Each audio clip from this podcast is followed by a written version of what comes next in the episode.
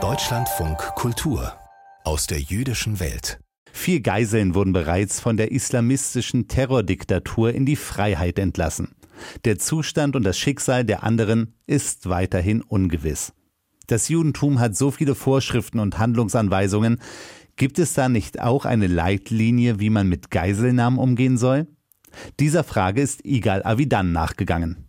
Am Sonntagabend steht der Bebelplatz in Berlin-Mitte unter Polizeischutz und ist umzäunt.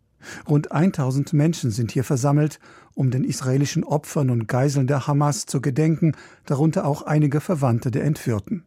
Sie alle stehen um das Denkmal des israelischen Künstlers Micha Ullmann, das an die Bücherverbrennung 1933 erinnert.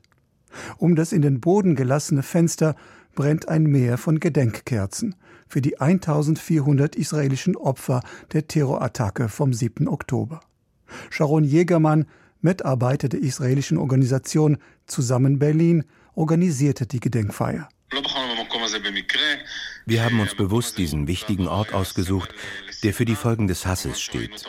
Wir wollten, anders als alle Solidaritätsveranstaltungen für Israel in Berlin, uns auf die Opfer und die Entführten konzentrieren. Die Gedenkfeier war vor allem für die Israelis in Berlin gedacht, die fast alle direkt oder indirekt jemanden kennen, der ermordet oder entführt wurde. Der Vater einer Mitarbeiterin von uns wurde ermordet. Wir wollten der Toten gedenken und an die Entführten erinnern, sodass Menschen hier ihren Schmerz und ihre Trauer ausdrücken konnten. Viele Menschen am Platz halten Poster mit der Aufschrift Entführt in den Händen, darauf Fotos der Geiseln. Ein Plakat fragt, wo sind unsere Kinder? Eltern, Großeltern, Brüder, Schwestern. Zwei junge Frauen lesen abwechselnd die Namen aller Entführten vor. Bibas Ariel, four years old.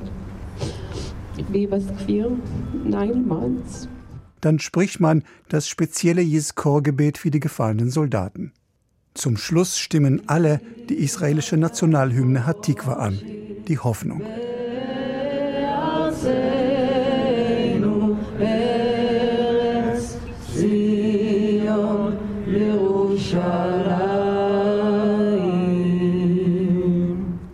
Der emeritierte Professor Nachum Rakova war stellvertretender Generalstaatsanwalt in Israel. Der 90-Jährige ist einer der führenden Forscher auf dem Gebiet der Anwendung der jüdischen Gesetzgebung in Israels Rechtssystem. Welchen Wert hat darin die Befreiung von Geiseln? Es gehört zu den wichtigsten guten Taten, Geiseln oder Gefangene zu befreien, weil sie mehr leiden als andere Bedürftige.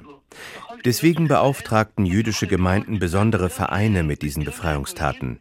Nichtjuden wussten das und nahmen daher immer wieder Juden gefangen. Sie hofften, dass all ihre Forderungen erfüllt würden. Um solche Erpressungen zu verhindern, schränkt der Talmud den Freikauf ein. Man darf keinen überhöhten Preis für die Gefangenen zahlen. Aber wie weit darf man den Entführern entgegenkommen? Professor Nachum Rakove.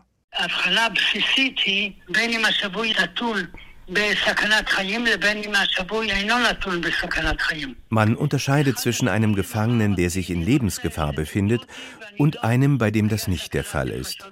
Rabbiner Meir von Rothenburg sprach von einem Gefangenen, der sich weigerte, freizukommen, um so ein erhöhtes Lösegeld zu verhindern. Weil dieser Mann in Lebensgefahr war, legte der Rabbiner fest, ihn gegen dessen Willen freizukaufen.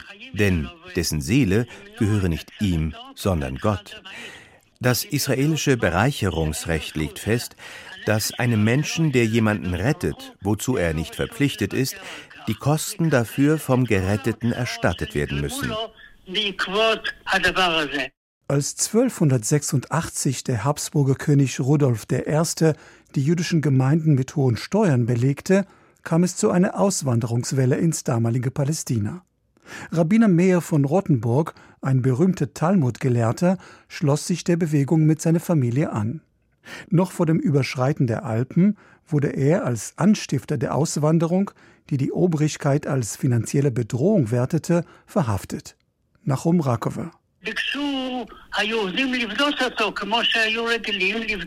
Als die Juden ihn freikaufen wollten, weigerte er sich, weil er nicht in Lebensgefahr war. Er starb daher in Haft. Was macht man, wenn die Entführer, in diesem Fall die Mörder der Hamas, die Freilassung weiterer palästinensischer Mörder fordern. Darf man sie gehen lassen, um die Geiseln zu befreien, auch wenn sie wieder Juden in Israel gefährden könnten? Eine Antwort darauf hat Nachum Rakova nicht. Lediglich, wenn ein Jude einen überhöhten Preis für seine Freilassung oder die seiner Frau bezahlt, gestattet das die jüdische Gesetzgebung, denn das entspricht der Natur des Menschen. Die meisten Rabbiner sehen die Verbindung zwischen der Armee und den Soldaten als eine Art Ehe. Die Moral der Kämpfer hänge zudem von der Gewissheit ab, dass der Staat alles unternehmen würde, um sie aus der Gefangenschaft freizukaufen. Nachum Rakova im Krieg sehe ich keinen Unterschied zwischen der Freilassung eines Zivilisten und der eines Kämpfers, dessen Leben in den Händen solcher Mörder in großer Gefahr ist. Konkret muss aber die Armee aus taktischen und militärischen Erwägungen entscheiden. Für den Soldaten Gilad Shalit wurden im Rahmen eines Gefangenenaustausches 1027 palästinensische Häftlinge freigelassen. Jetzt sind rund 200 Israelis in den Händen der Hamas.